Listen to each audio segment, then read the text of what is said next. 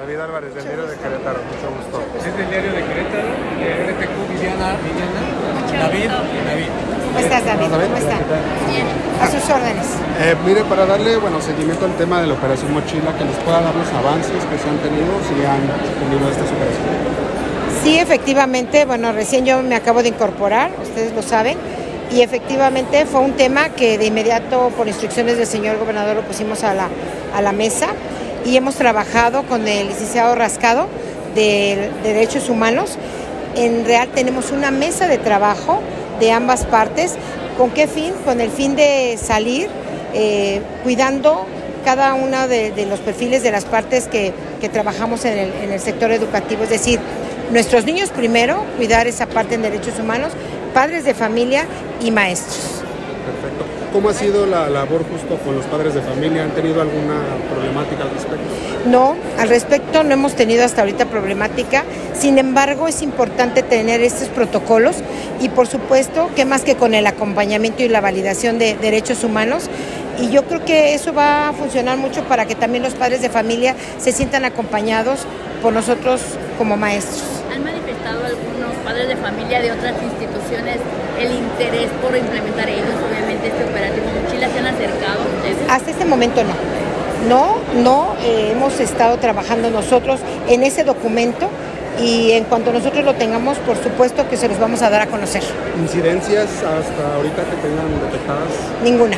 Ninguna. Ninguna. Y en cuestión de violencia, bueno, bullying o situaciones ya un poquito que puedan generar también. Les quiero compartir.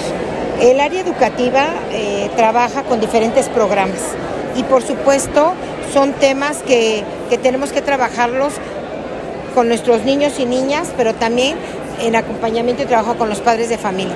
Y estas áreas se trabajan en talleres, en conferencias, en acompañamiento y es de esa manera como vamos disminuyendo y trabajando que no se normatice el tema de, de la violencia. Claro, ¿Sí? operativos que piensan hacer aparte de este. Opera, trabajo con padres. Estamos ahorita en un programa trabajando de escuelas para padres. Yo creo que también ustedes conocen que traemos nuestras escuelas de tiempo completo. Hemos también tenido reuniones para que ese tiempo extra que nosotros estamos con los niños podamos trabajar en aspectos que sean de una manera integral en su formación. Coordinadora, se tenía esta parte del análisis de los cuadernillos, que eran los complementos a los libros de texto. Mencionaban que iba a hacer un análisis a final de año para ver si se implementaban en 2024. ¿Ya tienen los resultados o saben si, si van a continuar con este apoyo? Les comparto. Efectivamente, eh, nosotros no, independiente de que tuviéramos o no los libros de texto, eh, en la parte educativa, el Estado siempre trabajó con los cuadernillos eh, para, para crear cuadernillos de trabajo y continuar. Yo les quiero decir, los maestros son preparados para planear, para, por supuesto, en todo este tema del proceso de enseñanza-aprendizaje y ellos a partir de tener una herramienta como es el cuadernillo, por supuesto, fortalecen y sí, sí estamos trabajando en una, en una evaluación. ¿Qué hacen en los consejos técnicos escolares? La primera evaluación de cómo fue la planeación del primer trimestre fue este consejo técnico escolar el día viernes pasado se trabajó y el enfoque de ese consejo técnico fue la evaluación, una evaluación formativa, una evaluación que nos permita no solo evaluarte por un, por un examen, sino día a día en cuanto sea de, de manera individual con cada uno de nuestros niños. ¿En qué sentido? Bueno, hacemos el consejo técnico y esto que tú me acabas de preguntar es la evaluación de lo que planeamos nos resultó, en donde yo tengo que fortalecer.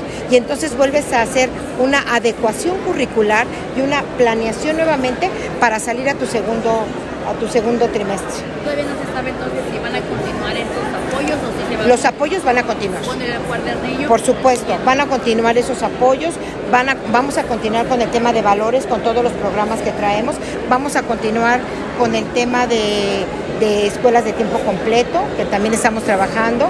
Por supuesto, traemos un tema de lectura, del tema de fomento a la lectura, tenemos que entrar con todo este tema y todo eso es lo que fortalece a todo lo que los maestros trabajan dentro de, las aulas en, en relación a los contenidos. Por último, nada más, en Tilaco, Holanda de Matamoros, hubo una situación en una escuela primaria, precisamente en queja contra una profesora.